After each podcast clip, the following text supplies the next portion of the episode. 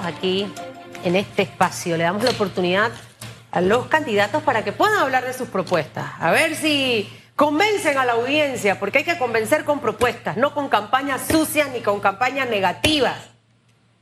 Tarde que temprano saldrán los que han orquestado todas esas campañas y esa va a ser la más grande derrota, mi estimado señor Ángel Sosa. Usted no anda en esa onda, ¿no? No, de call nada. center, ni tiene call center en Dubái, Sudáfrica, eh, Suramérica, Turquía. otros lo tienen en Sudamérica. No, nada de eso usted tiene. Nada de eso. Buenos días, Susan. Me alegra bienvenido. mucho, bienvenido. Usted quiere ser alcalde de San Miguelito.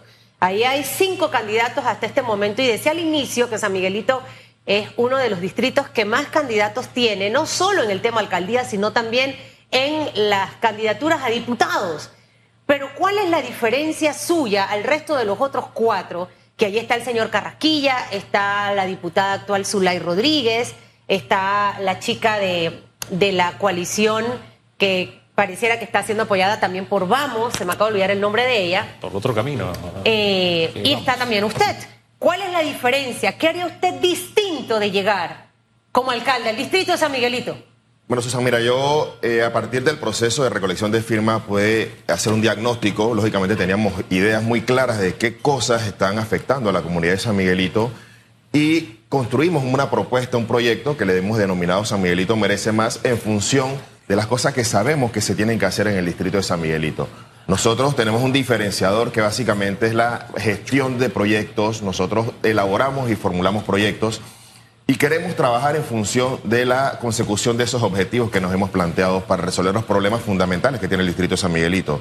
Aquellos problemas como la gestión de la basura, que ha, tenido, que ha sido la queja may- mayoritaria del pueblo de San Miguelito, la inseguridad que aqueja a nuestro distrito, el tema de la infraestructura pluvial, que, que- que no permite que todas las zonas de San Miguelito, sobre todo las zonas altas, tengan agua 24-7. Hay áreas de San Miguelito donde el agua llega cada seis días, cada semana.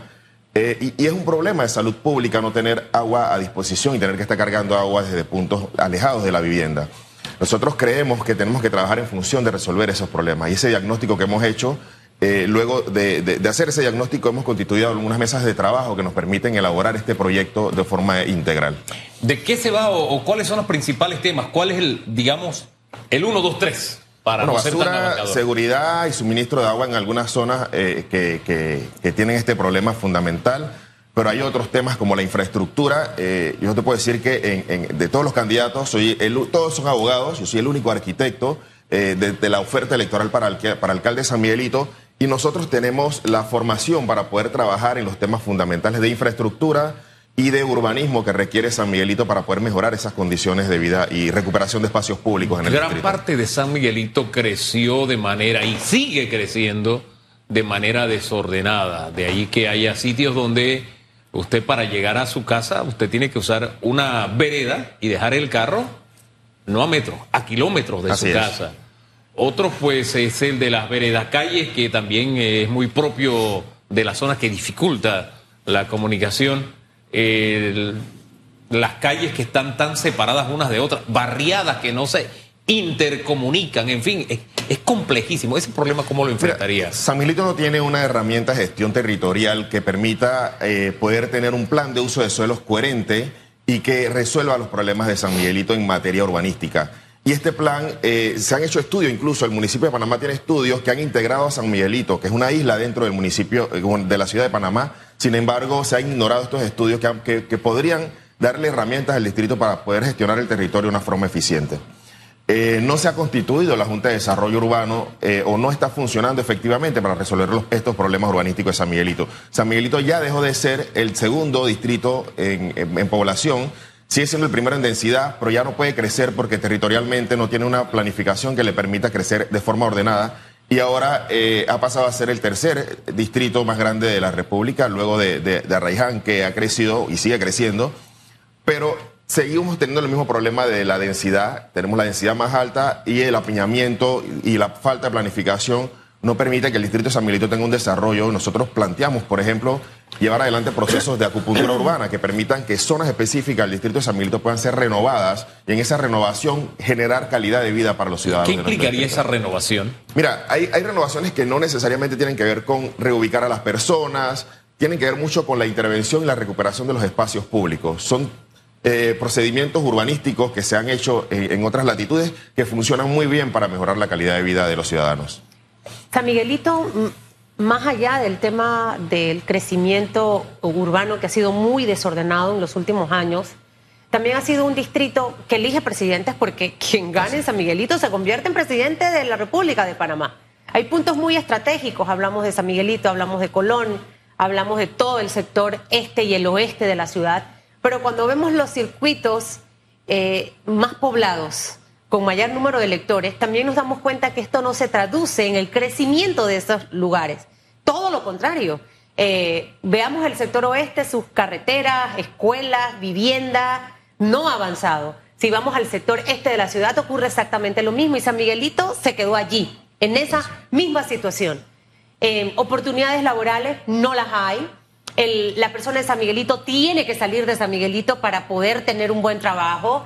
Eh, el, tema de las mujeres para poder dejar a sus hijos en un buen cuidado con centros de atención integral de primer nivel eh, para cuidar a sus niños mientras estén obviamente trabajando, eh, entre otras necesidades más que tiene el, mismo distrito en sí. ¿Qué planes tiene usted para tema de mujer, para tema de los jóvenes, alejarlos de la violencia realmente y precisamente para desarrollar oportunidades para este distrito?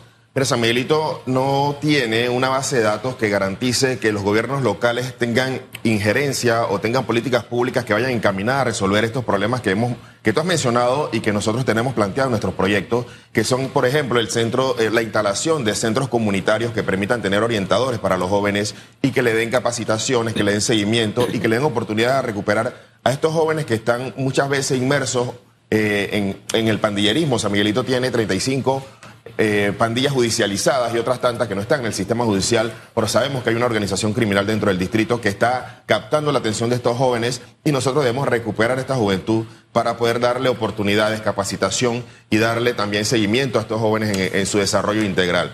Las madres no tienen eh, suficientes centros para donde eh, poder dejar a sus hijos y poder ir a trabajar. Entonces, estas políticas públicas por parte que, lógicamente vienen del gobierno central, el MIDES tendría que gestionar los, los, centros de capacitación integral de, de los niños, los llamados CFACI, pero no podemos eh, dejarle al gobierno central esta responsabilidad. Yo creo que los gobiernos locales tienen que asumir cada vez más responsabilidades en la gestión de estas, estas ejecutorias que tienen que ver con la calidad de vida de los ciudadanos. Eh, mire, San Miguelito es bien especial, aunque ya no tiene el título de especial.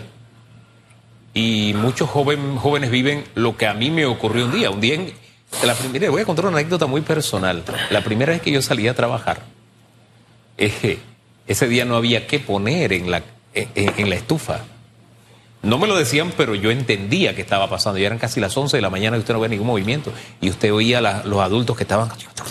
No había.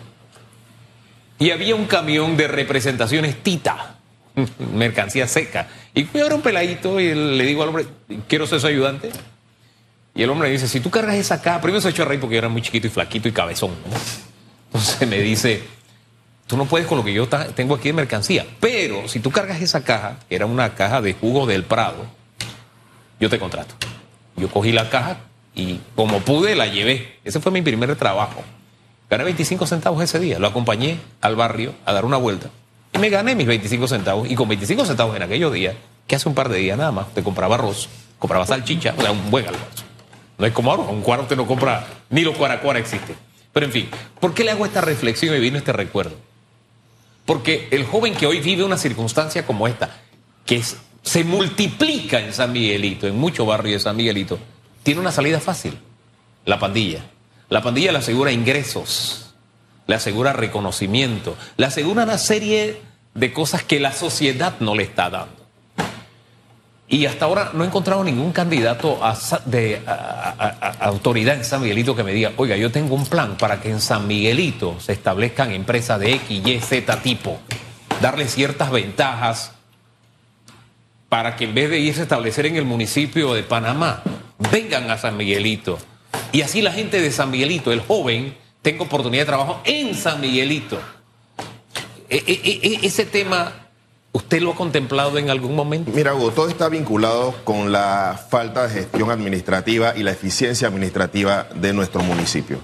Incluso hacíamos la reflexión hace algunos días, habíamos un grupo de, de la campaña conversando y todos tienen, viven en San Miguelito, el 90% vive en San Miguelito, pero todos tienen su vehículo registrado en el municipio de Panamá.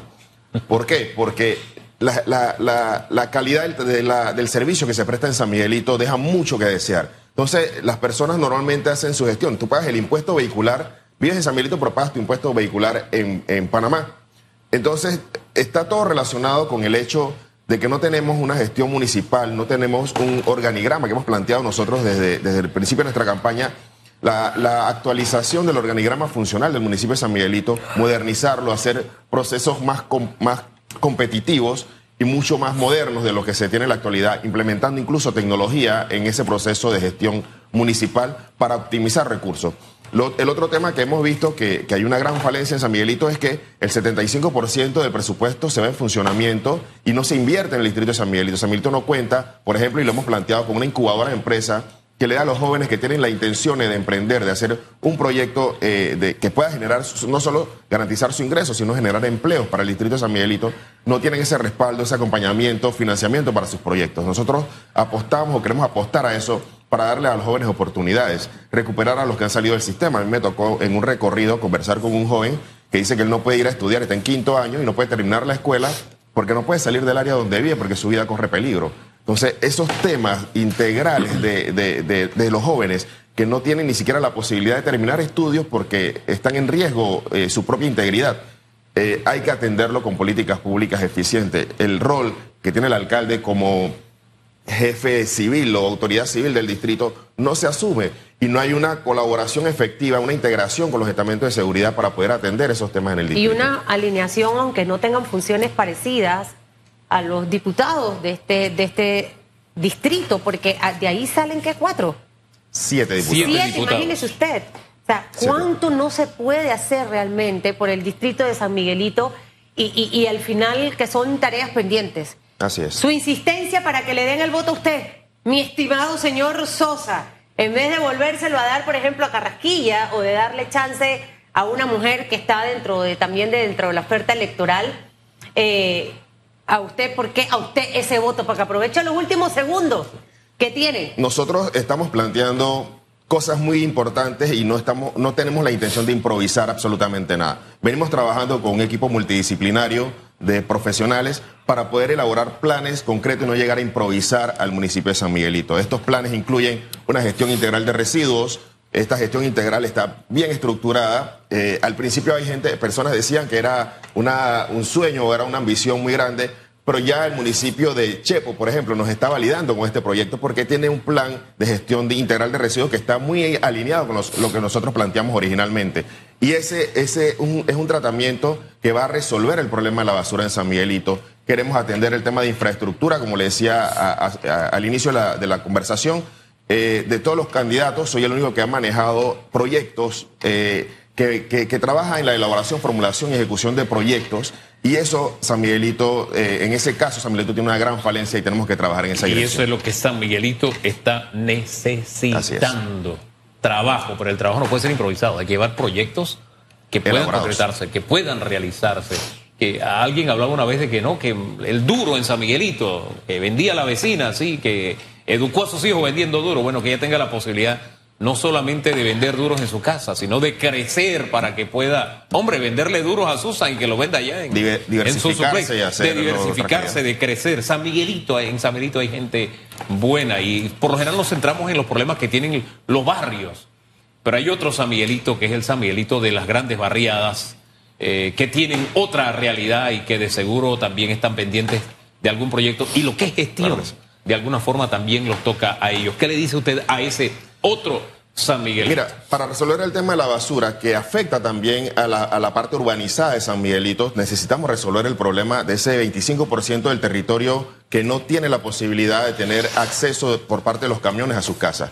Ese 25% ha colapsado el- la basura en San Miguelito y afecta al resto también, porque en las áreas ur- urbanizadas la frecuencia de recolección también a veces pasa una semana, 10 días, 12 días para que pase el camión. Pero ese camión no pasa porque está colapsado en, este, en esta zona donde tenemos que resolver con una gestión integral los residuos en San Miguelito. El tema de seguridad afecta a todo el distrito, a las, a las áreas urbanizadas, a los clústeres cerrados incluso, y a las áreas más populares del distrito. Y para poder resolver ese tema necesitamos tener una gestión que garantice que los ciudadanos se van a sentir con una paz social y están eh, en una eh, vigilancia permanente y tenemos proyectos que van a funcionar para esa, esa, esa gestión con Revisalud o sin Revisalud. Seguramente sin Revisalud. Bueno. demos, las cosas hasta ahí. Señor Sosa, que le vaya bien. Que aquí Muchas con mi varita mágica lo, lo- le mando buenas vibras para que siga en esta lucha y ver qué pasa el 5 de mayo, señor Fama Mía.